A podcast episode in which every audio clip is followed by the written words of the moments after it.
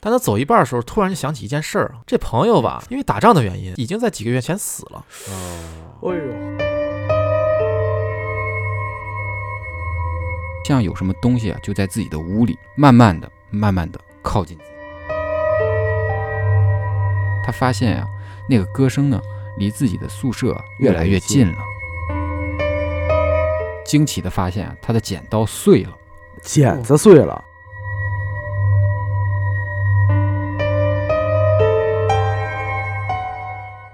大家好，欢迎收听叉点电台，我是耗子。书记小白，今天啊，我们终于迎来了第三期《鬼话录》的专题节目啊，哎，不容易啊。那在这里呢，希望大家有亲身经历或者道听途说的灵异经历啊，可以给我们投稿。具体的投稿方式呢，可以关注我们的微信公众号，搜索“叉点叉点”，哎，关注之后，然后就会看到具体的投稿信息。是的，那今天这期呢，大概有十来个故事啊，嗯有长有短，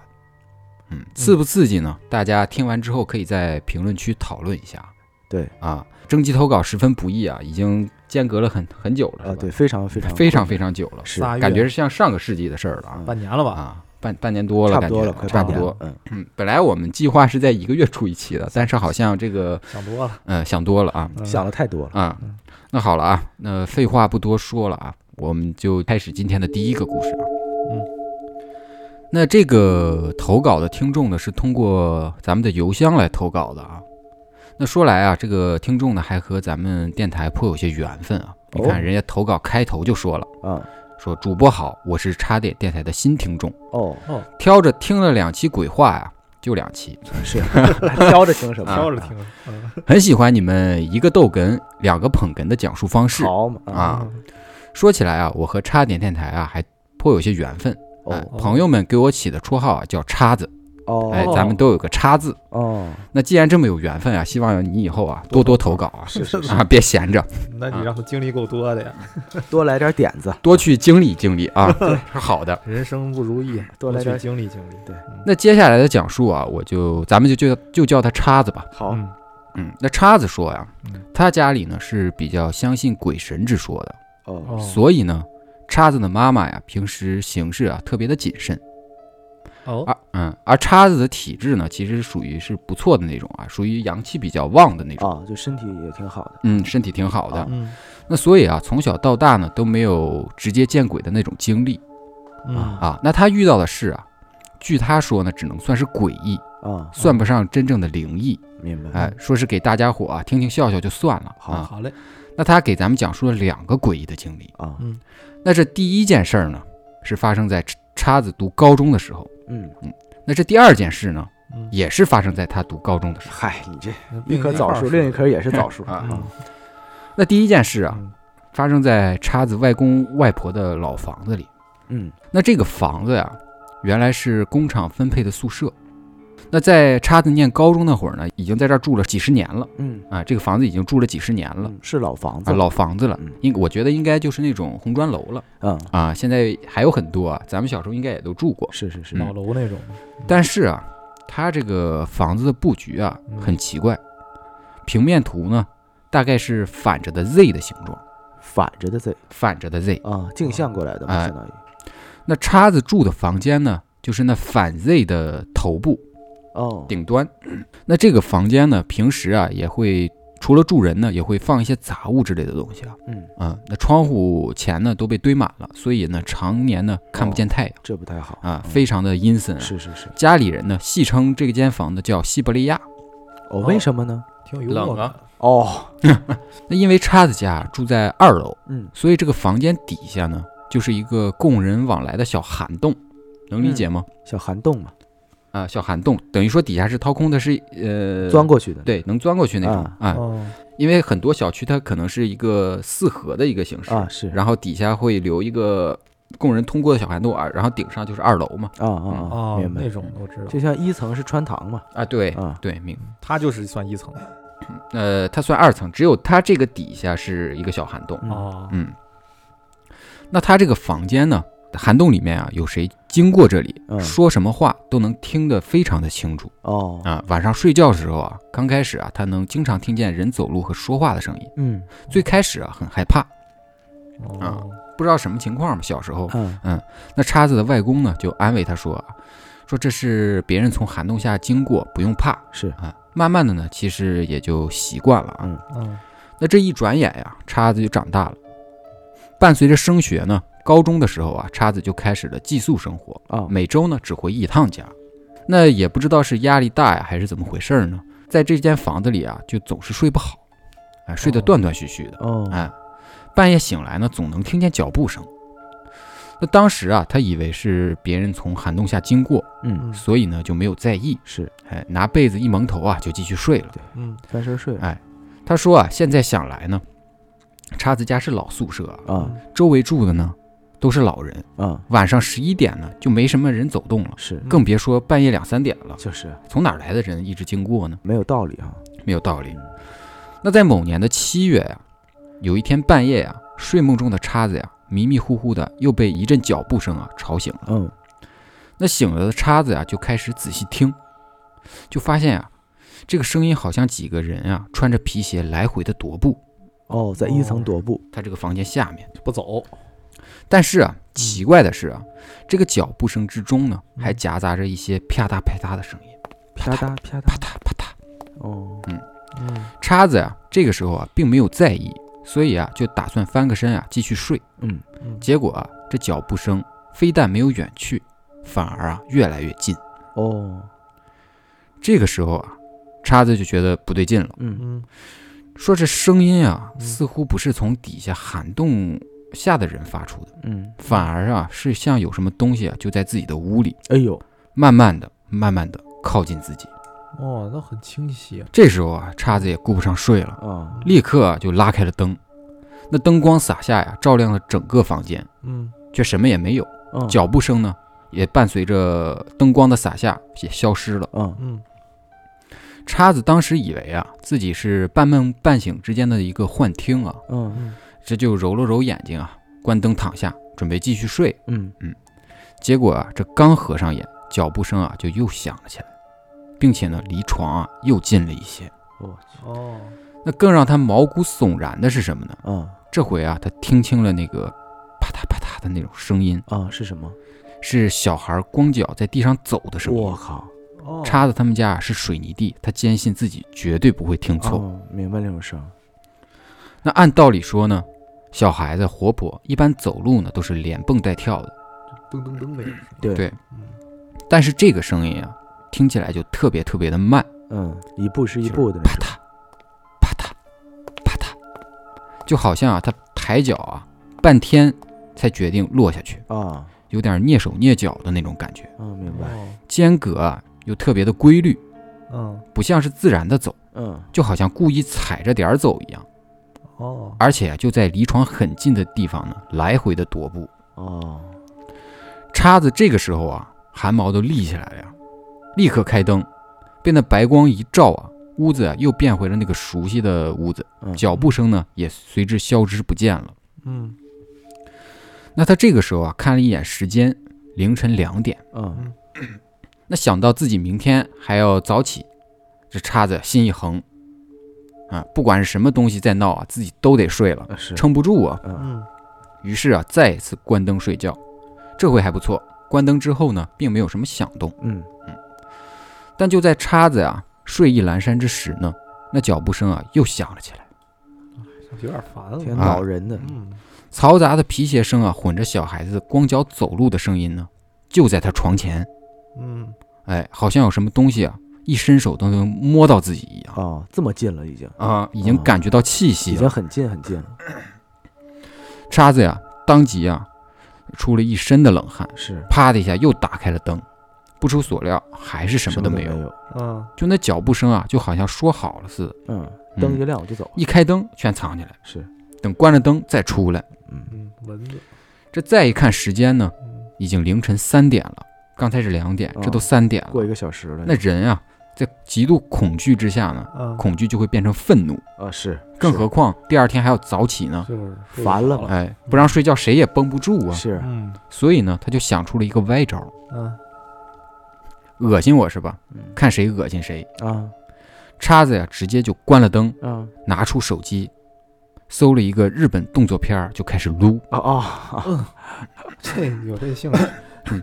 嗯，还有这余力，一撸冲天之后呢，就闭眼睡觉。啊，哦他自己说啊，那一觉睡得真他妈的好，他这种方式嗯，一觉睡到大天亮啊，啊，再也没听见什么脚步声，嗯而且啊不止那一天，以后都没有再听见过。 恶心跑了完，了， 真恶心。哎嗯，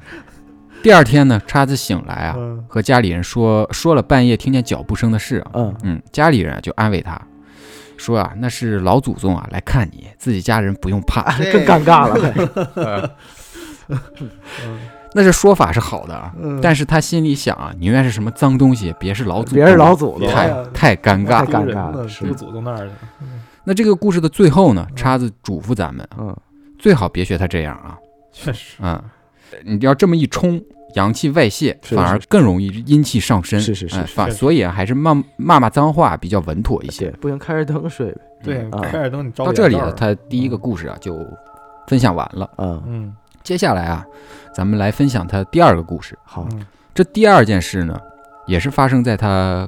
高中时期。这次呢，发生在他的高中校园里面。哦，那叉子就读的高中地方啊比较偏，啊，他读书的时候呢，学校那一片儿啊，虽说是在开发新楼盘，嗯哎，呃，之后呢，反正也是变成烂尾楼了啊，啊，但是啊，就是附近呢还有什么一些放羊的哦，嗯啊，等于说是非常非常偏了，还有放羊的呢，这地儿我们熟啊，嗯是吧以手前也这样嘛，嗯，差不多，那宿舍楼呢依山而建，嗯，每天早上呢都能被不知名的鸟叫声吵醒。嗯，那高一、高二的时候呢，他在宿舍啊睡得都非常的好。高三的时候啊，换宿舍了，啊，嗯这个时候啊就开始不对劲了。哦，嗯那之前住的宿舍啊面朝校内，嗯，但这次宿舍的面朝的啊是学校后面那座山，嗯哦，哦，这山上啊有几座荒坟好家伙，啊，有太阳的时候看着还行，这看没着还行，啊还行，哎阳阳气重嘛。是是是，这没太阳的时候啊，看着不行，整座山呀、就显得非常非常的阴森。森，嗯，嗯，那肯定那在搬宿舍之后的头天晚上啊，叉子他们整个宿舍的人呢，都是做噩梦的做噩梦啊，失眠的失眠，反正没有一个睡好睡的。得好，嗯嗯，那叉子呀，那天晚上啊，就梦见了自己家附近的一条河，啊嗯河堤上啊种了一片柳树，那一片儿呢是整年不见阳光的啊，啊，并且呢这条河呢还经常啊有人失足落水，嗯，所以呢居居住在附近的大人呢，呃都是禁禁止自己家孩子啊过去玩的。啊，啊，嗯说是怕被替死鬼盯上抓替身儿。是是是，啊，对对，那梦里的叉子呀，在那那条河岸边啊，不停地跑啊啊，因为是因为觉得啊，身后有人在追自己，啊啊，他不敢回头，因为潜意识告诉叉子千万不能回头看。他在这柳树下跑了好久，一度以为啊，那个人的手啊都拍在自己身上了。我天，嗯，等他好不容易跑出那片树林呢，才反应过来，刚才拍打自己的其实是柳树枝子。哎啊，，但又仔细一想，全程呢只有自己一个人的脚步声。对，哎，于是呢想回头啊去确认。啊就在这个时候呢，他惊醒了。哦，啊那叉子呀、就只做了那一天的噩梦嗯啊，啊。那说他他说啊，他有个舍友啊，体质差，啊，天天做噩梦，我天，黑眼圈重的跟熊猫似的啊。哎，直到他这舍友啊从奶奶家呢拿了一把剪刀放在枕头底下，嗯才能睡个好觉。哎对，嗯，果然那铺垫了这么多啊，咱们就开始讲正事儿了。嗯刚才那是前传，前传，哦，这是前传啊，说是在某年大概四五月份的时候呢，嗯啊，那叉子他们学校要开运动会，嗯，但是啊和他们高三的没有啥关系，啊，高一高二的下午去彩排，是高三的呢是照常上课，因为要临近高高考考了嘛嗯，都四五月份了，还开什么运动会呀？那是嗯，所以啊，吃完中午饭，叉子他们啊就抓紧时间开始睡午觉。啊对，那天睡得迷迷糊糊的时候呢，叉子啊就隐约的听见啊走廊尽头有女生在哼歌，哦，那调调呢非常的奇怪。嗯，乍一听呢，都感觉不像是歌，感觉完全不在调上。歌词呢，哦歌词呢也非常的奇怪，嗯完全听不懂哦？啊，啊，不是英语，也不是普嗯通话，哈、听不懂，有点像戏的那种，哎，听不懂。嗯那叉子当时以为啊是高一高二的女生呢在练歌嗯，啊，所以呢就闭目养神，哎，就当成催眠曲听呗。好家伙，嗯可以，挺能忍的，就说哎，你别说，这听久了啊嗯，哦还真的觉得挺悠扬好听的 啊。好嗯，那声音啊，一会儿远一会儿近，啊应该是那个女生啊一边踱步一边哼唱的。啊，嗯但是啊，这个声音啊一直在走廊的尽头，嗯也就是厕所那块儿徘徊。嗯嗯嗯，那等宿舍楼道劣质音响炸响在《希望的田野上》这首歌的时候呢，嗯，破坏气氛，说明啊，嗯一点半到了，嗯啊，哎是，这是人家学校的起床铃午声。休结束了嘛？嗯，嗯伴随着铃声啊，嗯宿舍的同学们啊也都骂骂咧咧的爬起来了，穿着衣服啊，收拾收拾准备去上课了。嗯哦，那叉子啊就想起了那悠扬的小曲儿嗯，啊，就问舍友有没有听见中午有没有听见女生在唱歌呀？是啊，啊，还挺好听的。嗯，这话刚问出来啊，叉子自己啊就觉得不对劲了是男生宿舍牛啊，对，啊。那叉子的一个舍友就很奇怪的看着他，说：“这男寝哪来的女生啊生活老师呗，？”啊，唱啊歌挺，好说的听对。嗯那其他人啊也说，也都说没有听见唱歌，嗯嗯因为当时要去上课，所以这事儿呢嘻嘻哈哈的就混过去了。嗯嗯那所以下午在上课开小差的时候啊，叉子还尝试着回想那歌是怎么唱的，但是啊，怎么都唱不起来，啊，怎么怎么都想不起来，嗯嗯哎，就以为是幻听或者做梦，嗯哎，也就没有多想。结果第二天中午睡觉的时候呢，又是午睡午睡的时候啊，嗯叉子刚闭上眼，就又听见女生在在唱歌。这次啊，他为了确认自己是不是在做梦，叉子呢睁开了眼，往周围一看呀、舍友啊一个个睡得都很香，嗯那空灵的歌声呢，依旧在走廊尽头回荡。那在确定不是梦之后啊，叉子啊重新闭上了眼，好奇的、啊、听着那歌声。嗯这小曲儿里面啊有那种咿呀呦的那种声发音啊，就感觉很像是某种少数少数民族的方言嗯啊，啊。等差不多快铃呃快响起床铃的时候啊，这歌声呢就停止了哦，啊。就那在中午午休这段时间，，对，嗯那在这之后呢，每天中午啊，叉子都能听见那歌声，嗯因为唱的挺好听嘛。啊啊、所以啊，叉子当时啊，并没有觉得害怕，甚至啊，后来觉得挺好玩的，在脑海里啊就跟着哼几句。哦，慢慢他也会了， 嗯嗯，不得不说啊，这歌啊还真有点难学，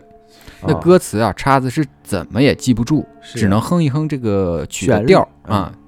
只能哼哼小调儿。嗯而且啊，在清醒的时候啊，这这个调子啊是怎么都想不起来，哦，哎，只有在午睡的时是候迷迷啊，糊糊的时候，对啊，才能想起来这个歌是怎么唱的。嗯嗯那叉子呀、每天啊都会学学着哼一点儿。嗯啊，一开始呢只会哼一两个音儿嗯啊，慢慢的呢，一周过去了，叉子啊已经能和那个女生啊完整的哼完一小段儿了，哦哎，独奏改合唱了。啊是嗯但是啊，他在学唱的这个过程中呢，他发现啊，那个歌声呢离自己的宿舍啊越越来来越越近近了啊。嗯啊，当叉子注意到这个时候呢，那个歌声啊已经走呃已经到了宿舍走廊中间的位置了，哦而叉子的宿舍呢在走廊的另一头。哦，就就是已经走了二分之一了，对，嗯相当于走一这个半儿声音呢，距离叉子只有两三个宿舍那么远了。嗯嗯嗯，这歌声呢，依然是一会儿远一会儿近，像是有人在徘徊，嗯嗯但是却听不到任何的脚步声。嗯那有一天啊，当这个女生开始哼歌的时候呢，她就在脑海里啊一起跟着哼，啊从始至终啊哼完了一整首歌。嗯，然后呢，那个女生就停了下来。嗯叉子本以为就这么结束了啊，啊，但是这个时让候，他学会了，叉子的手、胳膊啊就开始起鸡皮疙瘩了。我靠，叉子想动一动，结果身子呀、啊不受控制，哦压住好像被了什么东西压住了，啊压住了，鬼压床鬼了。压床了这个时候，那个女生啊，突然就开始又开始哼唱了，啊嗯但是那个歌声呢，已经不复之前的空灵动听，啊，变得越来越尖，越来越尖，我操，以至于啊，叉子开始耳鸣了。哦就已经这么尖了，对，而且呢，声音也离宿舍越来越近，声调越来越近。嗯那叉叉子的心脏啊，砰砰直跳，哇忍着耳鸣啊，拼命的尝试睁开眼，心里默念：“快醒过来，快醒过来！”但是啊，那个女生依旧越来越近，到最后呢，他几乎已经能听到那个女生在他的耳边尖叫。我靠，哎那就在这千钧一发之际呢，嗯，起床铃声响起了。哇，救命，希望的田野上救了他一命，嗯，真是希望。那这个时候呢，叉子呀、才能睁开眼睛，哇发现呀、脖子后面全全被汗给浸湿湿了透，了都啊！爬起来就开始调整呼吸。我去他说啊，第一次觉得起床铃声这么好 听啊，。是是是，嗯，再看宿舍其他人也都骂骂咧咧的就开始起床了啊、只有他们宿舍那个体质比较差的室友呢还在睡，叫了他半天才醒。哦，那醒来之后呢，就是眼神啊特别的涣散，嗯好像不认识自己的舍友一样，半天呢才缓过神儿来。其他舍友呢都开始笑他，说他说他睡得跟死猪一样。嗯嗯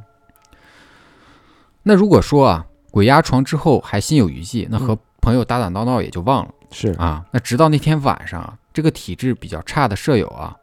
在在睡前呢，就开始翻自己的枕头，惊奇的发现啊他的剪刀碎了，剪子碎了，剪子碎了，我操，铁剪子多，大力？铁剪子碎了，我靠，这么大，挡煞了，是吧所以啊，哦叉子呀也没敢和他说那个女生的那个哦这个事儿啊，我靠怕吓着他啊是啊，这个事儿呢就这么过去了。之后呢，呃，他还偶尔能听见有女生在走廊的尽头哼歌，但是呢，他再也不敢在脑海里偷偷跟着唱。啊对，这确实到这儿呢，叉子给咱们分享的两个故事啊好就结束了。对，嗯哎，好，谢谢谢谢谢谢嗯，谢谢这位，谢谢分享，嗯，谢谢叉子啊，啊呃，赶紧再多来点点子，再来多多多多来点儿，再来点儿，再来再点多点点子，儿，再经历点儿，再多经历点儿 啊。真的，我是我在邮箱守着你，别别，这经历经不经历这个就别那啥，还是那个平平安安就好。嗯那接下来啊，我来再分享一个吧，嗯，哎，分享一个家里的事儿啊，好，嗯，就我有一个姑奶嘛，嗯，是个道士，之前节目里啊应该提到过，啊是是武当全真派的啊，是，但是他们的修行呢，并不在前殿，而在深山里啊，嗯那自古啊，医道不分家，嗯啊，那山医应命相卜嘛，对啊，都嗯起源于易啊。那古代啊，瘟疫肆虐的时候呢，也经常会有很多道士啊悬壶济世嘛，啊对是，啊。确实，那说到瘟疫啊，我这姑奶啊之前曾经说过啊，嗯嗯，但凡有新的瘟疫，在这世间呢，绝对有有一种新的草药能够压制住瘟疫，哦救人于水火。哦，那我听我家里人说啊，说我这姑奶有一回啊，在深山里采摘草药的时候啊，啊嗯发生过一件怪事儿。哦他说他那天呀、照常啊背着药篓子在那个山里采药嘛，结果啊这走着走着啊，就走到了一处山崖下，嗯然后呢他就发现了一株从来没有见过的草药。哦嗯，那老人家在山中隐居多年，见过的草药数不胜胜数啊，是，所以他自己就很奇怪啊。嗯于是啊他就想伸手去摘，嗯拿回去研究一下这味药，啊嗯没见过，没见过，嗯，这一摘不要紧啊，手啊刚碰到草药，就像触电了一样被打了回来。哦我有，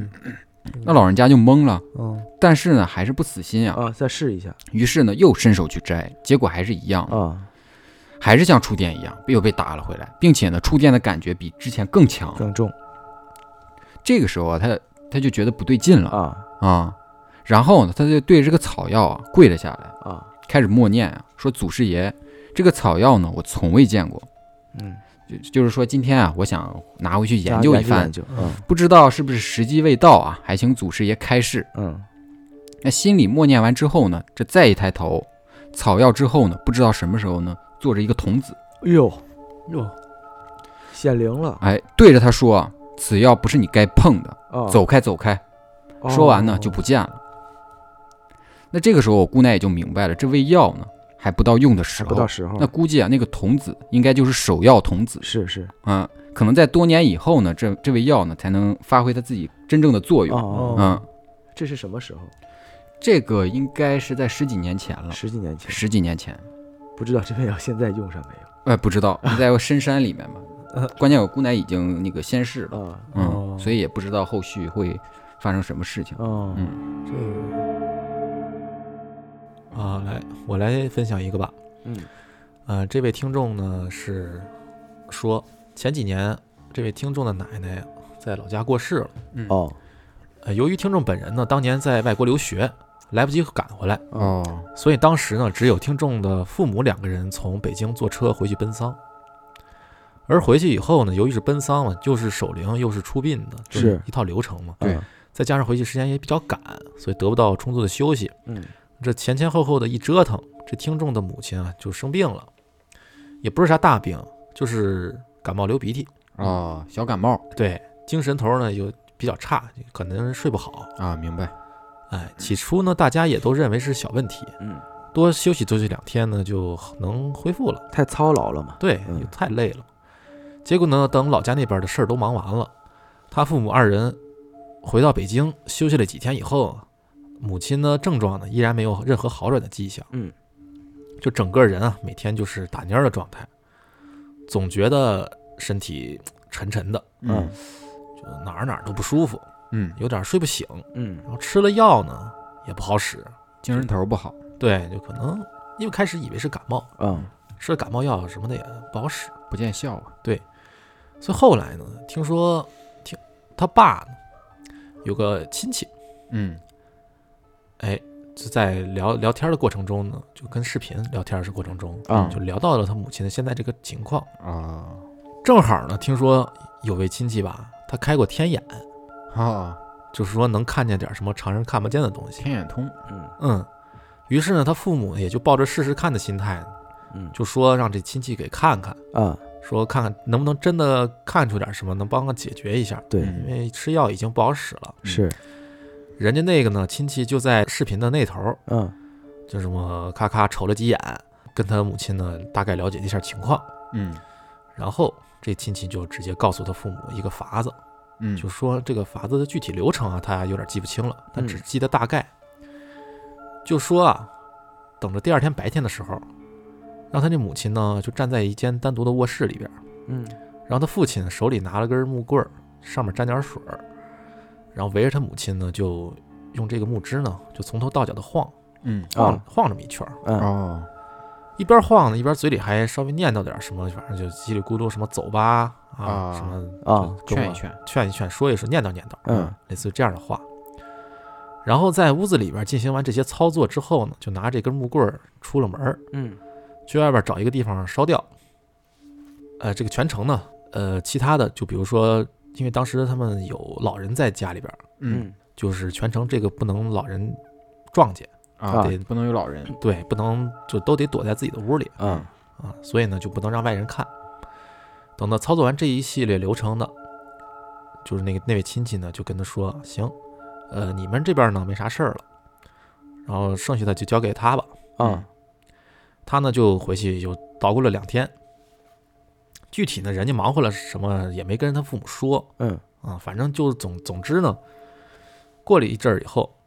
哎，他母亲起床的时候就明显有精神了。啊，就状态明显有好转嘛，对，然后身体呢，就是也不也那种不适的感觉也消失了，哦，人呢基本也就好了。嗯后来他向那个他们向这个亲戚打听，啊，我我家这个这个这个怎么回事儿啊？是啊对啊，为什么会遇到这种情况？是啊，结果呢，那位亲戚就告诉他们啊，嗯，这他母亲身体不舒适的原因呢，确实是由于奔丧的时候吧，撞见了哎，是有人跟着回来了。啊，哦而且这个人吧，他不是别人，就是这位过世的奶奶，哦，哦，就是他过世了以后，他没走。放心不下，哎，对，老人老人家来呢，原因很简单，嗯因为老人家一辈子是在农村，啊啊他啊，他没进过北京， 哦哎呦所以所以呢，就想着来北京看看自家孩子过得咋样。哦于是呢，就来这边待了几天。啊，，还是放心不下孩子，突然有点儿哎，而且呢，难过，问题是什么呢？嗯这次吧，不光是老人家一个人跟来的，哦，他是又带了两三四个不知道从其他从哪儿来的，一块儿附着那个身上就飘过来。哦一块儿来看看，哎，那那几个就不太熟哦了，哦嗯哦，明白，所以当时这个亲戚在做仪式的时候，就跟他奶奶聊，就说啊，北京你也来过了，啊，孩子呢你也看过了，你放挺心好你放心吧，嗯，你呀、你不能老在孩子身上，是啊，这样呢他身子骨会吃不消的，嗯还是及时离开的好。哎，经经过这一番劝说呢，这位老人呢也就嗯安心上路了。啊，哎呀，其他那几个呢也都跟着都走了。嗯后来呢，就这个事儿也再也没有发生过。啊，这个事儿呢，就是算是这位听众他分享这个分享是一个故事，嗯啊，对我插一个，嗯，我不记得我之前讲没讲过，嗯，我小时候有同样的遭遇哦，你遇到过，啊、我我上小学的时候，就是我本来就是小时候嘛，然后身体就不是特别好，嗯，然后我那个时候我最小的时候刚生下来就得过那个脑炎、败血症，啊，败血症败血症，就很小婴儿的时候得过败血症，然后差一点就是那个就是没活下来嘛，嗯哦，然后后来长大了之后就经常感冒，然后咳嗽特别严重。体质比较啊差，体质比较差。嗯那等上了小学之后呢，呃，其实小学之后身体好了一点，但是有一段时间突然就是有点像低血糖的感觉，啊晕就是晕没劲儿，没劲儿，然后哭，就是小孩儿嘛，哦哦就难受就哭，然后没劲儿晕，因为上不来气儿嘛，嗯嗯嗯我就很难受，然后去医院查了，然后说是什么有心肌炎。今天说有心肌炎，然后明天又说低血糖，就是啊病总在换，不一定。不一定，你查哪儿查哪儿哪儿病，哎，啊不不是，就是不一定。有时候可能就查嗯没有心肌炎，啊，一直就哦是来回窜，对，一直来回串，不太确定。啊，一直确定不下来，但是我就经常难受，但是表现的状态有点像低血糖，就是当你哭嗯，闹，啊然后上不来气儿，嗯呃，浑身没劲儿，躺地上，然后拿一块巧克力吃了就好了，哦那就像低血糖，啊，就很像低血很糖，像很像，啊对，呃，一直当低血糖处理，嗯，嗯，就但这是么因治为是我经常上学，因为我们中午休小学的时候可能休两个小时，嗯经常是中午啊，或者是下午或者什么突然难受在操场上，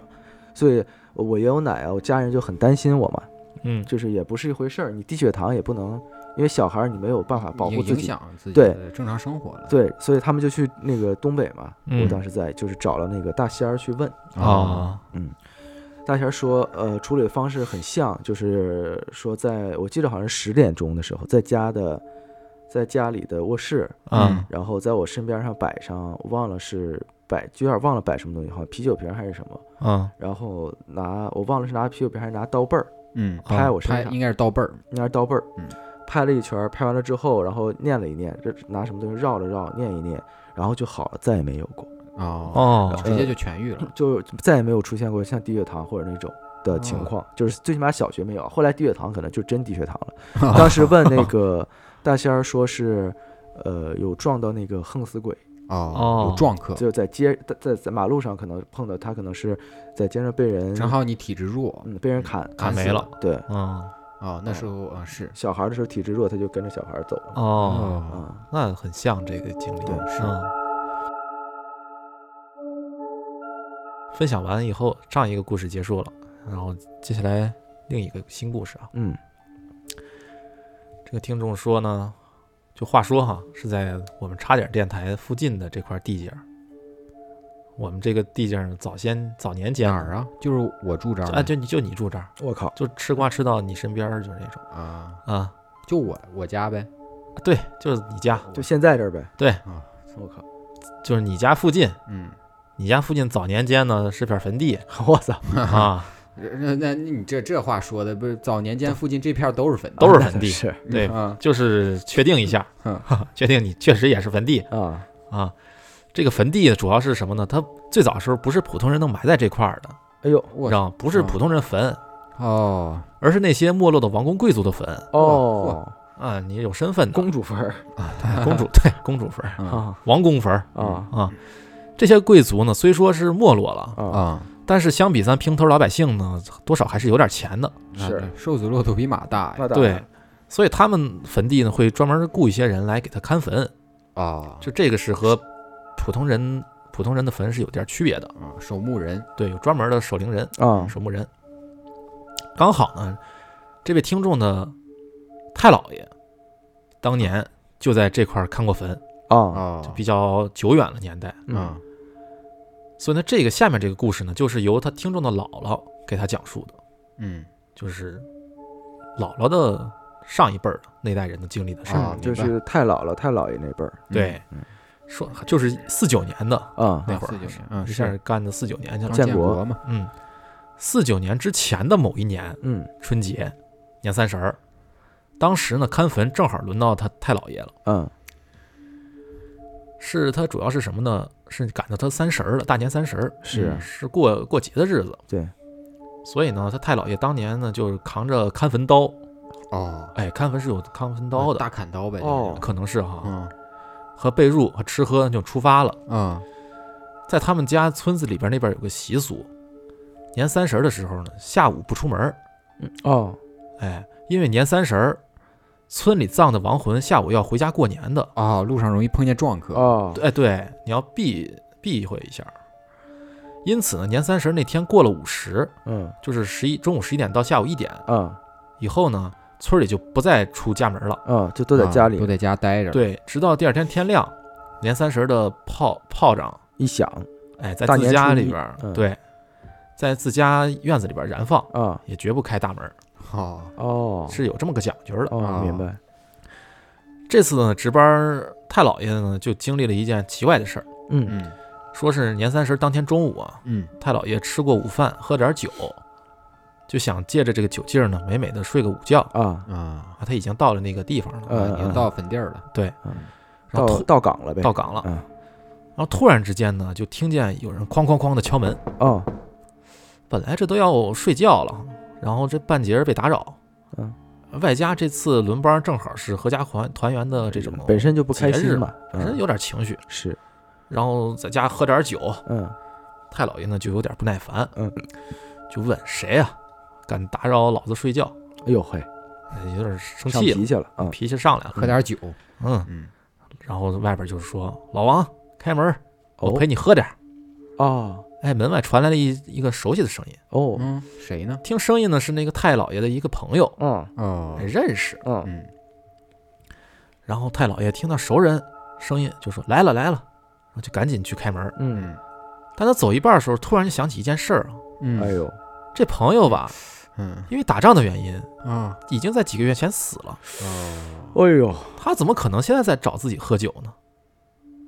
哎，就在这个是啊太老爷愣神儿的功夫，啊外面又响起了敲门声。嗯， 老王，快点开门，外边冷。我操！哎，太老爷用手呢使劲揉了把脸，啊，摇了摇头。没错儿，没喝太醉啊不哦是幻听，啊，没没不是做梦，就是外边有人叫叫门儿，嗯而且呢，哐哐的敲门声还在继续。这个屋里呢，用取取暖用的火盆呢已经熄灭了，啊，我操，这屋里呢冰冷我靠，和冰窖一样。这个场 场面不太嗯不太 乐观，不哎，太乐观但是太老爷呢，依旧被吓出了一身冷汗。啊，这个时候呢，门外的那个叫也没一直没停过。啊，就一直在叫门儿，开门儿，开门儿。对啊，什么越敲越快，我靠，于是呢，太老爷心一横，借着酒劲儿啊，开想着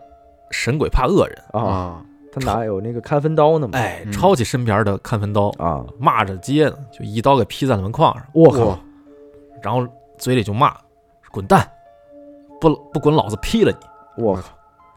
太老爷拔出劈在门框上的刀，啊举着刀呢，冲着门外就骂。啊，怕恶人嘛？哎，然后门外呢还在敲门，老王，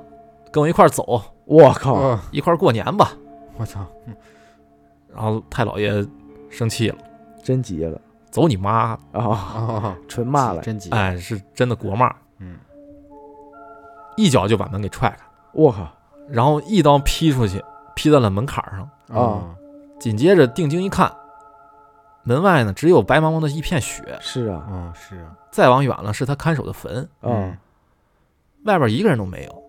雪地上呢也只有自己的脚印儿。啊嗯，，根本就没有人，肯定就是然后太老爷站在门口呢，就喘着粗气。嗯，就在这个时候吧，身后的屋子里边儿，那个窗户外边儿啊，啊传来了马车马车的声音哦和人走路的声音。啊哦，听上去呢，人数还不算太少。嗯一个队伍，哎，太老爷心里也纳闷儿，这看时辰呢，肯定是已经过了午时啊。啊，按照当时的习俗，年三十儿这个点儿是不可能有人在外边儿走啊，对啊是啊，而且还这么多人，是啊，并且呢，这个还是个坟地啊，是对，对谁谁往没这事儿来这儿来啊啊没事儿站这着点儿仨大事过儿年的，对呀、啊谁会跑这儿来？对啊于是太老爷收起刀，进了屋，把门先插好，啊眼睛呢凑到窗前，就看一看外面什么情况。嗯只见呢，窗户外边儿有一小队人路过，啊嗯，这些人里啊，有一这些人里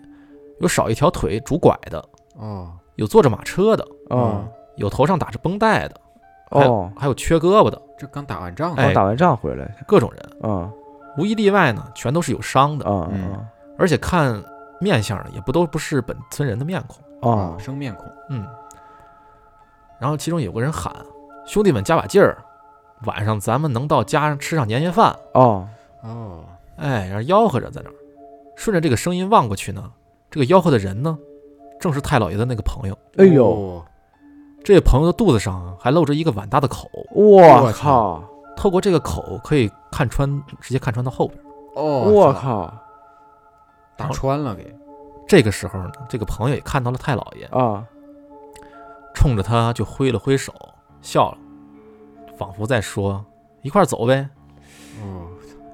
结果呢，吓着太老爷呢，直接扔了刀，捂着嘴靠着墙，就大气不敢喘。是啊是就不知过了多久啊，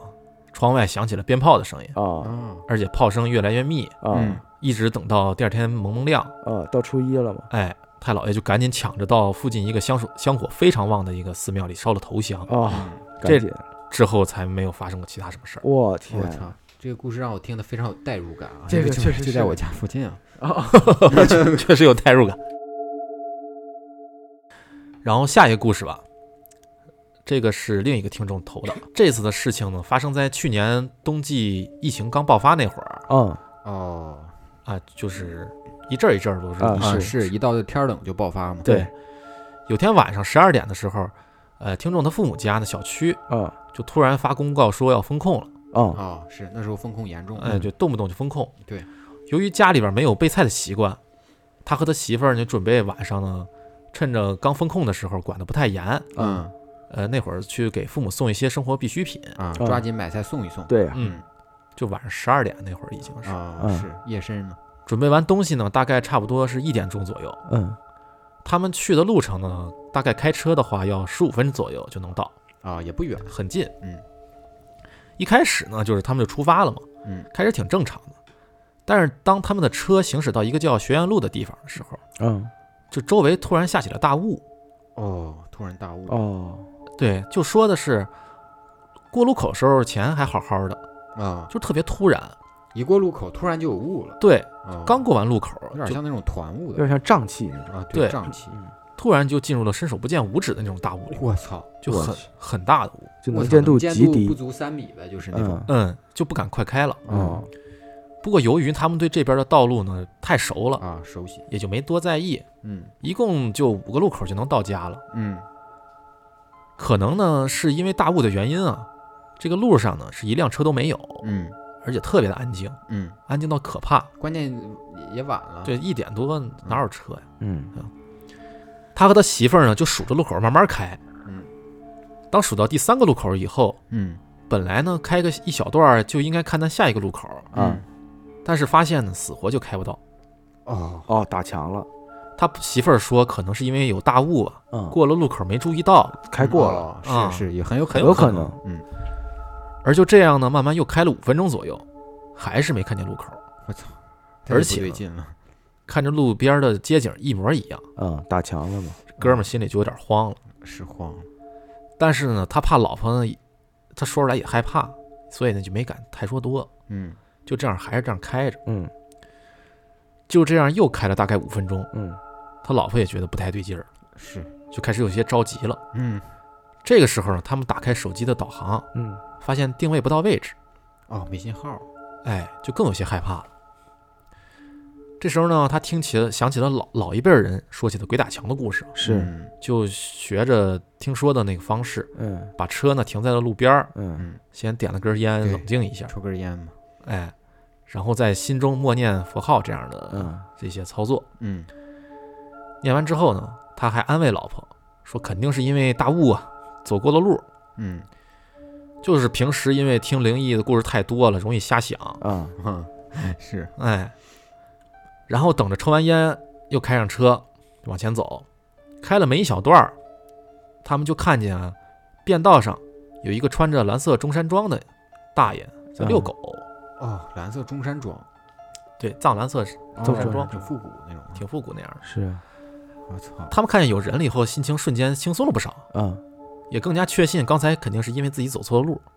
没看见。嗯于是他们就靠边下了车，去问大爷路怎么走，嗯然后就问大爷，大爷问一下去某某小区怎么走啊？啊，可是大爷的回答就挺奇怪的，并没有上来直接回答他的问题，而是先说呢：“我啊，老早就看见你们了，大晚上的咋开这儿来了？真是哪儿敢都瞎跑。你们啊，往前走吧，啊，看见十字路口往左一拐就到了，快走吧。”说话间呢，还带着一股怒相，啊，就是不太耐烦了，往就轰他。啊，人家虽然态度不咋好吧，但是起码也给指了条路吧。是是，所以呢，就该有的礼节还是不能少，就得谢谢人大爷。他呢，在道谢的时候就低一一低头，嗯正好看见这位大爷啊，穿了一双很老式的那种布鞋。啊啊啊，当时呢，他也没在意。等着上了车以后呢，还跟老婆抱怨说，这老头说话特别横，啊哎，不好好说话。抱怨两句之后呢，就开车继续往前走。啊啊开了没一会儿啊，他们果不其然看见个路口，就往左拐了过去。嗯当时拐过去之后呢，就立就觉得立马周围的雾都散了。啊而且他们还发现啊，他们现在所在的位置距离他父母家呢，也就只多走了一个路口。啊不过这个时候怪事儿来了，当时他们大雾停车的时候呢，就是抽烟的那会儿，啊看表呢是凌晨一点半左右。嗯，等他们开出了大雾，已经快三点了。哦，就开出一个多小时去，啊哎，而且俩人的手机呢上面呢分别显示着父母的好几个未接电话，啊，失踪了这哦是人，也不知道当时呢是太过紧张没听见，嗯还是真手机没响。嗯后来呢，可能是因为父母就是小区封控了，管得严了，进不去了。啊总之呢，这个物资最后也没送成。最后他们是换了一条相对繁华的路呢，有点绕远儿，啊，就开车回开回家了。嗯不过直到今天，他还觉得整件事情比较梦幻，尤其是大爷说那几句话，不对劲儿，还有大爷脚上穿那双特别老式的布鞋，你知道真的是特别老式。你讲到那个中山装的时候，我鸡皮疙瘩就起来了。是那中山装是寿衣，你知道吗？啊，对，啊、好多那个兽因医为都冬是，天的寿衣就是中山装。嗯嗯，嗯，而且印象里边啊，这个这个这双鞋呢，啊是特别小的时候，他只在他太爷爷身上嗯，穿的过，就是见过这种。很老的，对，他说整件事情啊感觉不是特别灵异啊，但是对他来说很梦幻、很困惑，啊，这很灵异了，其实，所以深夜分享给各位主播，谢谢，也想请各位主播帮忙分析一下。你不用分析了。哎，最后祝电台一周年生日快乐！啊，这谢谢，哎，越办越好。谢谢，谢谢谢谢，谢谢。下一个故事呢，分享一个另一个听众的故事，嗯，啊，这是以第一人称分享的。第一人称，嗯好，好说的是啊，我小的时候啊，因为父母是双职工，啊所以呢，经常我在放假的时候，是我奶奶带他啊啊，带我，嗯，隔辈儿亲嘛，我知道，嗯，特别是小的时候，我老在奶奶家，有一次呢，不知道怎么回事儿，记不太清了，嗯只记得当时自己呃发高烧，嗯然后就是出来也不知道是怎么回事儿，就吓着了还是什么情况，啊一直高烧不退。然后呢，我爷爷奶奶因为是知识分子，啊啊，所以他们就认为可能就是因为感冒了着凉不了，信鬼神嘛，哎，没想那么多，嗯所以呢就带着我呢去医院查一查，嗯怎么查都不好使，嗯又吃了药也不好使，一直不见好呢，我就就一直胡说八道，然后烧也不退，嗯挺吓人的。后来呢，我奶奶就说，要不就试试喊魂儿啊啊、哦这是我妈跟我说的，嗯就是当时我奶奶拿了一只我的鞋，嗯然后就搬了一个小板凳儿，啊坐坐在门口儿，嗯，然后他呢就拿着鞋就拍拍地，嗯然后就跟那儿喊，喊名儿嘛，哎，每拍几下呢就喊喊我的名字，嗯就说回来，那谁谁谁回来，嗯然后再喊一声，就不断的重复这个动作，嗯喊了不知道多长时间，但是按我妈的说法呀，当天晚上我的烧就退了。啊哦当当时当然了，这是我妈跟我讲的，嗯也是挺无凭无据的，嗯，嗯就突然想到了，但可能自己是没有印象了。啊，对应该就是是吓掉魂儿了，吓掉魂儿的小孩在外面，嗯对反正呢，这个也是一个挺古老的方式，嗯，就是以前小孩儿身体不好或者生了病，嗯发了叫烧叫叫魂儿嘛。对，就多叫一还有叫。好多那个就是摸摸毛儿吓不着，啊，哎对这对这对，也都是就说是是叫魂儿，嗯，叫魂儿的。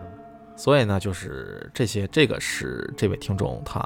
他以小时候的一个经短短小的经历吧，嗯，好的，嗯，谢谢，还是感谢。嗯，谢谢分享。好嘞，呃，那么接下来呢，由我来分享几个故事啊。呃，那么第一个故事呢，呃，这个事情呢是发生在这位听众自己身上嗯啊。他说呢，当时是由于工作的关系啊，所以嗯他那段时间呢每天比较疲劳，也就是工作比较忙吧，九九六哎卷了，卷嘛，累哦啊，那整个人的状态呢就不是很好啊啊。那有一天啊，他就觉得身子啊有点不舒服，啊而且呢还有点发烧，啊哦，他就吃了点药啊，然后就迷迷糊糊就睡过去了。嗯啊结果当天晚上呢，就做了一个梦嘛，啊然后在梦里呢，就有一个白衣的女鬼啊，一直在后面追他，哦，然后他就一直跑，跑了一晚上都感觉非常辛苦，一直在跑。后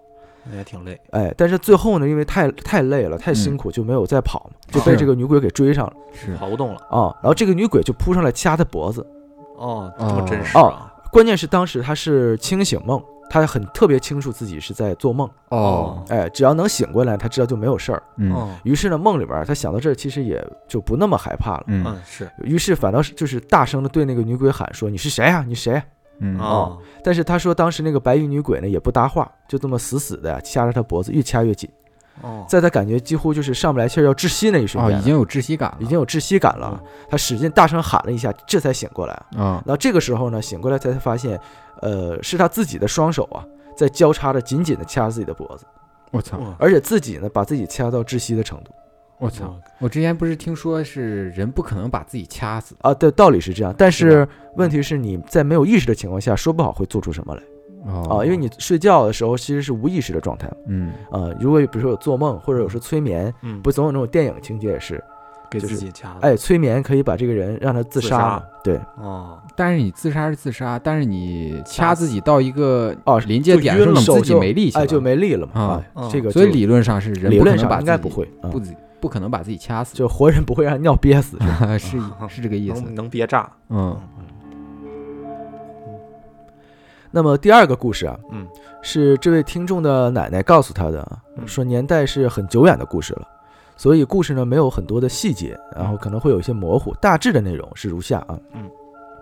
说奶奶的祖辈呢是当地的太守，嗯呃，文革之前啊，他们住在祖辈留下来的太守的房子里，嗯啊、是一个类似于那种四合院的房子。啊，四合院，哎，说奶奶的那时候啊，还是一个姑娘嗯啊啊、住在西厢房里。嗯呃，有一次呢，夜里她醒来，莫名感到很害怕，想去正房找父母，哦，是一种莫名的恐惧 感啊。那嗯会儿还小哎，嗯那走到院子里的时候呢嗯，就看到中堂之间啊，有一个影子在慢慢的移动。哦嗯哎，她当时直接就吓呆了，就愣愣的盯着那个影子，嗯整个人就呆住，愣住，麻了嘛。哦大了嗯这个影子非常的黑呀、嗯非常的高大，是人形儿的嗯。但是很重要一点，这个人没有头，哦哦，没头没对头的人没脑袋，没有头，就脖子往上是空的了。嗯嗯，哎，他只是身体是个人形儿。哦那影子就这样呢，慢慢的一直移动到另一间耳房去了，哦那飘第二过飘过去的，飘过去了。哦那移动第二天呢，嗯奶奶就把这个事情啊告诉她的父母，哦那她父母瞬间脸色就变得很难看，就是告诉奶奶说晚上不要自己在内院里瞎走动了。哦再后来呢，奶奶才知道啊，就是在那间耳房里面呢，曾经有人上吊死。哦，等于说他家里人知道这件事，哎，对对对，哦应后该来以前也看到过，哎，说奶奶说后来又见过几次这个阿飘啊，啊他不害人，就是慢慢的穿过堂间走去耳房，然后消失在墙后。哦，不是说自杀不入轮回吗？啊，对哎呀他一般要到他那个寿命之后才入。对啊，一直在这儿徘徊呢。也挺可怜我我其实看这个故事的时候啊，嗯他中间有一块儿讲过，就是说突然莫名的害怕嗯嗯，啊，感到莫名的害怕，嗯我能理解这个莫名的害怕第，六感，就是哦就突然之间哦就啊，我初中的时候，嗯我到现在才还有印象，就是我从来没感觉到那么害怕。哦，你咋的了？呃，什么其实都没有发生。我是嗯中，我是晚上的那时我以候嗯为，要出成绩的时 候，没有，是 该害怕不是不是那种害 怕，嗯是所有的汗毛都倒立起来，觉得周围的环境就是充满危险的那炸种感觉。毛了。嗯对，蜘蛛侠你是就蜘蛛侠的感觉，嗯就是我在家里边洗澡，当时在北也是在北京嘛，嗯，然后我在这边的屋子里，然后我父母在另一边，就这间房子是我父母别嗯在比划，我跟他妈听众看不 见，啊，你别这边那边的。我父母就是你，你就可以理解为我在呃这间房子里，我父母在那间房子里边，啊这间房里就我一 个人是你俩不可能在一屋里，啊，嗯然后那整个房子里就我，然后我在那个那个洗澡浴室洗澡，嗯，啊，你是在洗澡，我在洗澡，嗯洗澡洗到一半儿，嗯，我突然汗毛全都立起来，然后感觉巨恐怖，特别害怕，为啥呢？没有任何原因，就是所有的汗毛立起来，突然觉得就是。我就我就感觉周围有危险。对洗澡那个有人盯着我，我操！我靠，就是这种感觉这。么真实，事实从来就是，但是事实当时从来没有出现任何奇怪的事情啊。然然后我就赶紧洗，我就觉得周围的空空凝气固了，变得特别冷，啊，都凝固了呀。然后特别的阴，所有的一切哦，哎，那你有那个你洗澡的时候有浴帘吗？没有那个我们是那个滑的门，玻璃啊门、玻璃门，对透明的，对。哦，然后我就赶紧你能看见外边是？能嗯看到什么都没有，哦视觉上什么都很正常，嗯，但你就是感觉是绝对有问题。哦，然后我就赶紧就是洗完擦，我已经冷到就发抖，加上害怕，嗯我就赶紧跑回自己卧室嘛，然后盖被子躲到被窝里边，嗯直到我妈嗯，从另一个屋里进来，另一个房子里进来，就回了这个屋里不是，就相当于从你别的卧室进到你卧啊，室，不是啊那个我那当时我家是租了两个屋，那另一个房子是作为那个办公区，我爸，哦然后他俩一直在那个房，是这个房子里房面子啊两个卧室，有一个客厅，一个啊都没有人，哦，明白了。哦这个房里面，嗯，房子明白这个房子就你一个人儿，对，就他相们在当于另一间，对，另就一间相当于是比如说，呃四呃四零一和四零二是类哦似这对对种门儿嘛。啊，就类似这种，对啊，你一下租了俩。对，租了俩，然后他们从四零二回来，就类似这种哦，哦，明白了，明白了。这种直到他进到这个屋里边的时候，我那个感觉才消失。我在被窝里都没有消失这个感觉，嗯哦等于说就他跟着你过来看你。就在里边抖。其实就是在你屋里呗，对，我不知道是有什么，什么都没有，哦但是就是觉得很不舒服啊很害。在你背上背着呢。呃，那接下来分享下一个故事哈嗯。 这个故事啊，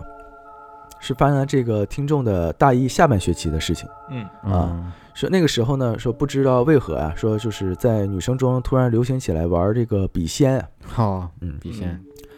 这个无论你推开哪个女生当时的寝室的门啊，啊都会看到几个神神叨叨的女生，然后正襟危坐，啊，啊夹着笔在那念那个笔仙的咒语嘛。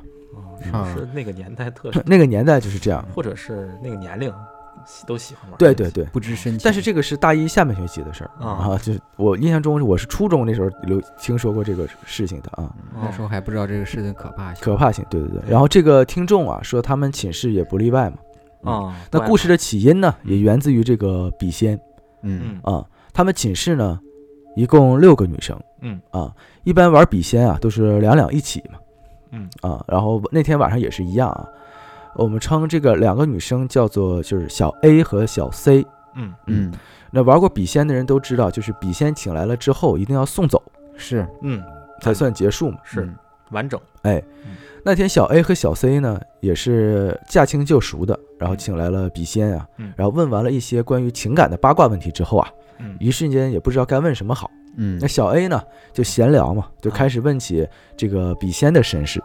啊好奇人家这八好卦奇八卦的哎人，家是这儿是去是了，那问了性别和年龄，啊，然后发现这个笔仙啊意外的年轻啊，嗯嗯啊，那小 A 就脱口啊问了这个死亡的原因，哦，结果这个时候啊，那个笔呢就一直画圆圈儿，而且一瞬间啊，这个寝室里就非常的安静，静的诡异。哦与此同时呢，小 A 原本放在柜子上的镜子，这时候突然摔到了地上，我操，然后发出了特别响的声音啊。本来就很安静啊，然后嗯镜子一下掉在地上，突然特别响，那炸吓得小 A 和小 C 啊，立刻就松开了笔。哦啊结果这个时候他们才意识到啊，忘了请走笔仙了，啊，把他给请走了。忘了嗯送走了。啊送走了没按流程走，但这时候已经松开笔了嗯啊，，就已经太晚了，没来不及了。已经也也算是破坏了仪式的流程吧，破坏仪式了，对。嗯，中断了。但当时啊，宿舍里边其他人也没有想太多嘛，毕嗯竟这个笔仙这个事情啊，大家之所以敢玩啊，就是在属于将信将疑的作为一个娱乐项目来看待嘛。嗯啊，是娱乐，对嗯，然而啊，奇怪的事情就从那天晚上开始发生了。哎前传刚才是，哎，对，先说一下他们那个寝室的布局嘛，嗯啊，他们一共有六个人，啊，也是三张上下铺嘛，嗯然后两张啊是挨着窗户的，一张是靠近门的。我觉得哦这个我一说你们应该都能想象到，嗯啊都这样，没有阳台嗯啊，寝室呢是在七楼嘛。嗯当晚呢，小 A 啊检查了一下摔到地上的镜子，嗯那镜子呢裂了一道口，没有碎，没有炸。哦但是呢，他也挺不高兴的，因为啊这个镜子对他有很重要的特殊的意义，嗯所以呢他就没舍得扔嗯啊，嗯觉得裂到口子问题呢也不大，也可以继续用嘛，所嗯以就放回到柜子上了。嗯那一夜无话呀。嗯第二天一早呢，小 C 就过来问其他人，说：“呃，你们有没有听到昨晚有人在寝室里哭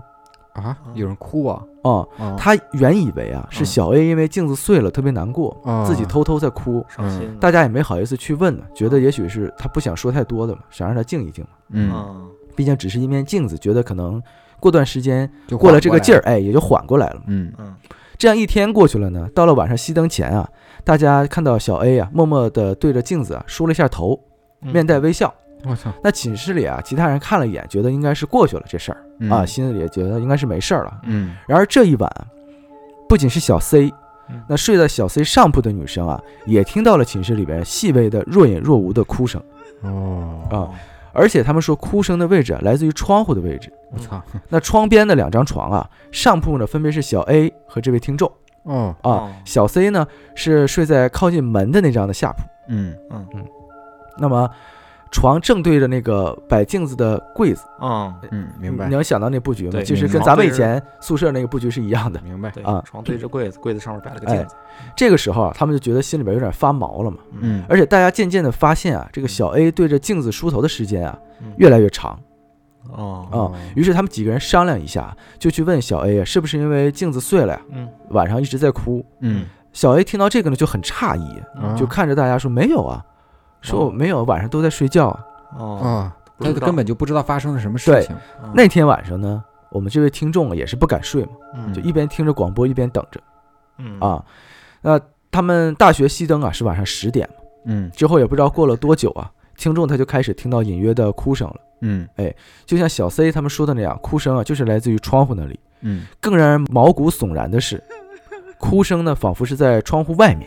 哦但是我们说了，他们寝室在七楼。我操，说实话嘛，嗯听众啊，他们也是没有勇气去拉开那个床上的帘子，因为女生不是有一个密闭空间，她一般自己会挂帘子嘛。哦对是是是啊对宿舍里都好像都那样啊，对都喜欢对，挂不着敢把自己的帘子拉开去看看窗户什么情况。嗯啊于是呢，就只能啊，伴随这个若隐若现的哭声，最后呢，就是这么抱着自己僵直的睡。嗯忐忑呀，到了这个时候啊，除了小 A 自己之外嗯，整个寝室其他五个女生晚上都能听到哭声了。我操，而且渗透了，哎，而且说啊，这个小 A 和小 C 啊，其实当时请了笔仙的第二天，啊小 C 因为身体不舒服，下午请假回宿舍休息，然后就被鬼压床了。哦哦他说啊，他面冲着墙睡，突然就动不了了。嗯然后呢，明明是他背对着那个放着镜子的柜子，就是他睡觉时背对着那个柜子，嗯但是仍旧啊，能看见那个柜子里面站着一个阿飘，我操特别可怕，很凶。我操，我嗯，看见了这对。后来呢，他们寝室其他五个人商量了一下，嗯觉得一切的事情啊应该都是从镜子碎了那一时啊开始的，嗯嗯所以大家决定啊和小 A 聊一下啊，说是不是可以把这个镜子扔了嗯嗯，那小 A 听了之后觉得特别生气，因为第一，这个镜子我们说了对他很重要，嗯有特殊意义，嗯而且第二呢，觉得大家是无中生有，嗯嗯而且这是我的私人用品嘛，嗯不允许这样做。于是呢，就不了了之了。但是当天晚一些的时候，嗯大家回到寝室后，发现镜子不见了。啊哦，那几个人就以为可能是小 A 想通了，嗯听劝了嗯，那把镜子扔了，就还挺高兴的啊。啊然而当天晚上，最恐怖的事情发生了。啊熄灯之后呢，大家都洗漱完毕嘛，各自上床，嗯在黑暗中呢聊着点这个女生之间的小话题嗯嘛，啊小八卦小八卦。哎，只有小 A 没有参与到讨论之中。啊那他们以为呢，就是白天的事情可能惹他不高兴了嘛，也没嗯在意，觉得可能过段时间也就缓过来了。嗯那寝室慢慢静下来之后呢，突然间呢，在帘帘子外面啊嗯又传出这个熟悉的哭声了，哦伴随着是什么呢？奇怪的刷刷声，就刷刷。我操嗯，大家都僵住了啊。过了一会儿呢，听众啊就收到了小 C 上铺女生的短信，嗯说要不要一起拉开床帘儿啊，看一下怎么回事儿。嗯嗯哎那两个人一起呢，能互相壮着胆子，嗯而且也确实好奇嘛。啊啊，于是听众啊他就同意了，然后他们就看到了非常恐怖的一幕，啥呀小 A 自己盘腿坐在自己的床上，嗯对着那面摔裂的镜子呀，微笑着，一下一下的在梳头，并且微笑着发出了嘤嘤的哭声。我操，微笑着发出哭声，对，我操问题是寝室熄灯了，一片黑啊！是啊，他对着镜子梳头是不合理的。对呀、啊，这一下啊，吓得他们呢，赶紧把床的那个帘子拉上，不敢作声了。第二天呢，其他人在未经小 A 同意的情况下，偷偷就把镜子给扔了，哦，因为真的确实是受不了了太可哎怕了，嗯那小 A 在得知自己的镜子啊被大家扔了之后呢，还生了好几天的气。嗯，但是在之后，大家就再也没有听到这个哭泣声，也没有看到小 A 在黑暗里对着镜子梳头。哦嗯，哦再往后呢，在大家各自都有了男友啊或者其他原因，就去校外租房了，嗯，这个事情就结束了。感觉像那个阿飘困在镜子里，就可能那个镜子摔碎那一下，嗯然后阿飘就对进到去了。进到里了，这个还挺可怕啊。那么下一个故事啊，嗯是听众一个同事的朋友发生的事情嗯嗯啊。说当时有个 QQ 群嗯，啊、是那个人自己亲口讲的，说他有一个谈了几年的男友，嗯两个人同居，准备要结婚的那种。嗯啊某天呢，男的出门儿，结果呀，很不幸在回家的门口的马路上出了车祸，人就这样去世了。哦，人就没了。对。那然后这女孩呢，那几天啊，就还住在他们一起租的房子里面。嗯，后来每天晚上她睡着之后呢，就感觉自己啊被从床上抛起来，抛起来。就是自己从床上弹起来，哦哦啊，我操！然后再落下，我操！，哎玩这个就一直反反复复被抛到天花板又落下，就这么来回回我。操！跳跳床上啊，白天醒来之后呢，就本来以为是做梦嘛，嗯啊！但是呢，会看到两个膝盖啊，全都磕的青紫，我操！是真那个磕了真磕嗯磕到天花板上了，膝盖可能。哦我操！他她说她其实知道啊，说那啊其实是她男朋友，哦可能是想要叫醒她，然后她知道她回来了嘛，这使劲儿也太大了！哎但是她怎么都醒不过来，然后每天晚上都是同样的情况出现哦啊，弄得她自己也休息不好，这就跟很谁都受不了。，对很崩溃。于是呢，她就去找了这个潭柘寺的方丈，嗯啊，然后潭柘寺说呀，说这样下去对她不好，对她男朋友也不好。嗯啊，因为总不离开呢，就如就是，呃，是就是不能轮回嘛，说怎么样嗯怎么样，本有来就割舍就要割舍嘛，本来就阴阳两对阴隔阳了两。隔两隔了嘛。嗯后来就说要找一天给他做做法事嘛。嗯啊那做法那天呢，男孩和家人，还有男孩的几个重要的家人啊，都来了这个潭柘寺嘛。嗯然后方丈大人念了一段佛呃经文啊嗯佛经，然后这个姑娘说就看到了这种亮亮的这种耀眼的光哦啊。法事做完之后呢，嗯她跟方丈说起那道光，嗯方丈说说她能看到佛光是跟佛家有缘的人。嗯然后又问了他母亲嗯和亲戚嘛嗯，然后大家说都没有看到什么佛光光之类的嗯啊，而且做法过程中啊，他背了好大一段佛经嗯，但是他自己之前啊根本没有接触过，他不会，没从来没有接触过这些东西啊哦根，本就没不了解这些东对西。他后来也不会，嗯哦，他自己也不知道自己当时是背了的，哦是事后他母亲告诉他说当时背了一段佛经，当时他母亲也吓了一跳。哦哦那做法之后呢，她的男朋友就再也没有回来过了啊哦，可能也就放心的走了吧。嗯然后这个人就说起他跟佛家有缘，说之前在五台山，啊，上山的路上还遇到了一个和尚，和尚还停下脚步，专门跟他说说跟佛家是有缘分的哦，看来他真是有佛缘。啊哦，对，是一个有佛缘的人吧，嗯、哦嗯嗯，大概是这样这个故事。好嗯这个也挺好嗯嗯可以感谢感谢好，感谢谢谢谢分享嘛，啊，那正好说到这个庙里的故事啊，我这儿啊有一个是我婶儿给我讲的，啊，比较短嗯啊，啊。好，，我婶儿呢，她信佛嘛，嗯所以啊，就没事儿喜欢就就去跑庙嘛，嗯啊，就去庙里面做做义工啊之类的东那个一个一个东西啊。嗯那他总去的那个庙里面也有不少的特别热心肠的居士啊，嗯就是大家平时大家伙儿呢处的都特别好。嗯那经常去做义工的这个居士里面啊，有一个人呢，就有一天啊，就突然的去世了。哦哦啊，去世了。但是啊，这怪事儿就发生在他去世之后哦啊。呃，他在去世之后啊，呃，其他的居士呢，晚上睡觉的时候啊就总能梦到他哦，哦啊，而且梦都一样嗯，嗯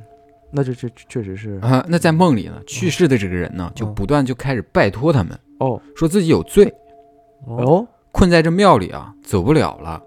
入不了轮回，哦去不了极乐。哦那再问他为啥走不了啊，他也不说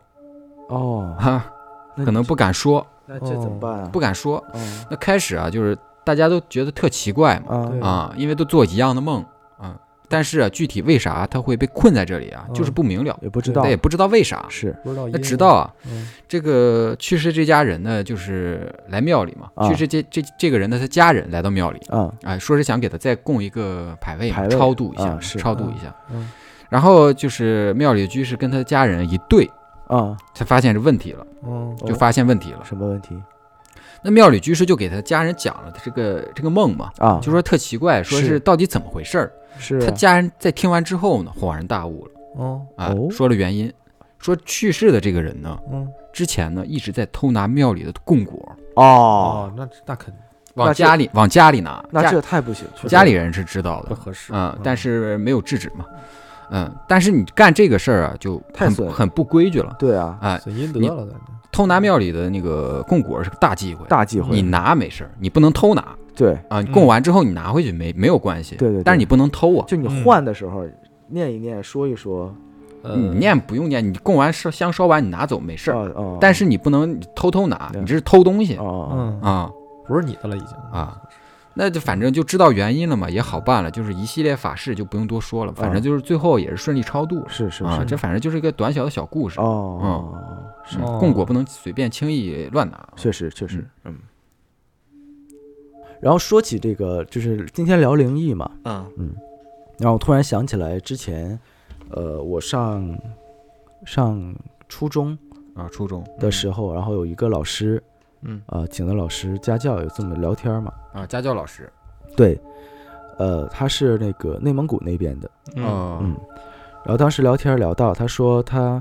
呃，就聊到几个灵异的故事，嗯嗯、我印象比较深的一个啊，是他母亲嗯给他讲说，在怀孕的时候，不是说怀孕的时候比较容易看到这些啊东西是啊他母亲说，怀孕那几天啊，开始还好，然后等到可能快临盆或者肚子比较大的时候，开始，因为她当时的床这个床啊边上是窗户，就一扭头能看着窗户，啊然后可能就是楼房也就是比较高或者怎么样，他们没有这种拉窗帘的习惯啊啊啊，就没拉窗帘儿。有一天晚上呢，睡觉翻身啊，嗯就那也不能翻，就是扭头嘛，啊嗯，有头因为孕妇嘛，扭头就看到那个窗户上有个黑影儿。窗户上有黑影，哎，窗户上有个黑影儿，他他定睛一看啊，嗯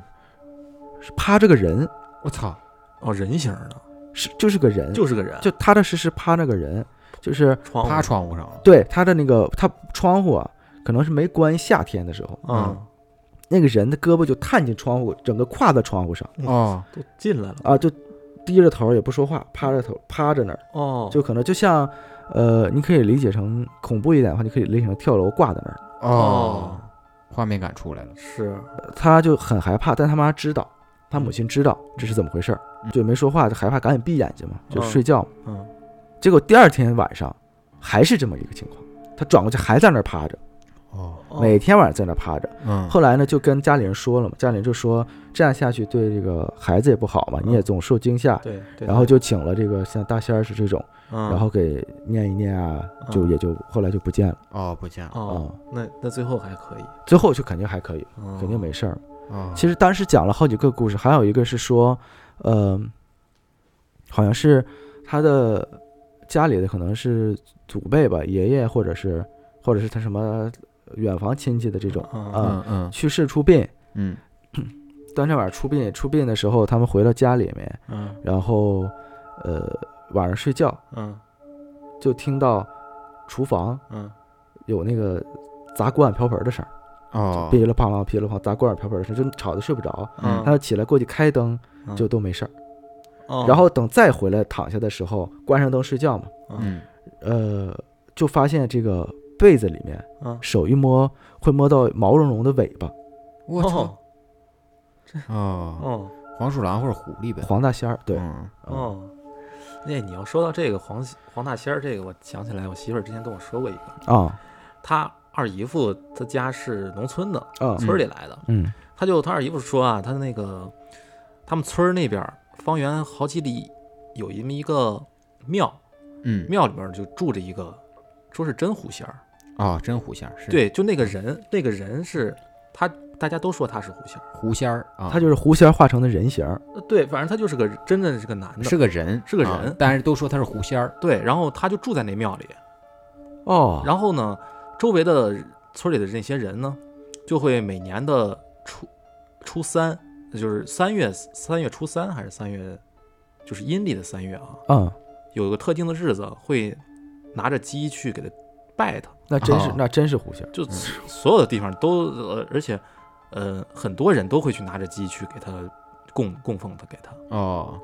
然后就是，而且说他算的很灵，然后什么哦东西都能算。嗯，后来呢，有一年是因为当时我媳妇儿她姥爷身体不好，啊，嗯，就是觉大家觉得可能，呃，有老头儿有点儿不太行，嗯，哦，然后就想问问，他说，嗯、老人家，呃，还能多长，还有多少日子吧？嗯，哎，想让他那个给算算。后来呢，那个狐仙儿就跟他说是怎么说，是怎么个话呢？就那意思就是，呃，你家老头儿吧，他太正了，啥叫太正了？我呢看不出来，哦，哦太太哦，气太正了， 嗯是因为他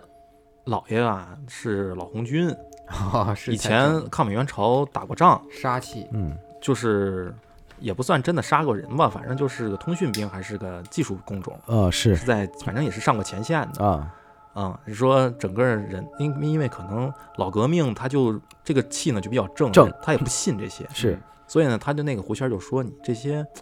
呃你要不信我，或者是主要这个这个人他这个气嗯我是看不透的，你你看所以呢就或者是他看透他也不愿意跟你说，啊反正是就是这么个意思。啊，啊、就说这老红军真的是就无神论，他他是这么、哦对对对对对，不就信是不信就不给你算，哎对哎嗯而且有可能不信他也确实看不出来，对嗯他确实可能看不出来这些东西，他没有办法去影响你一。般狐仙儿都比较善良，对嗯，还有白仙儿，啊对，嗯白仙儿是招财的嘛。好吧，那今这一期的那个鬼话录节目，嗯，呃，大概就是这上面这些内容啊，嗯，到此为止，到此为止啊，还是欢迎这个听众们踊跃投稿，哎哎，分享自己的经历，分享自己的经历，或者你们听到的朋友的经历，或者是旁听的一些其他的经历哈。嗯，那么本期节目到结束了，对，具体投稿方式就是关注我们的微信公众号，搜索“差点差点”来找到我们。哎，哎，好，那好我们下期再见，嗯再见拜拜。拜拜。 Welcome to my world that's painted with sadness.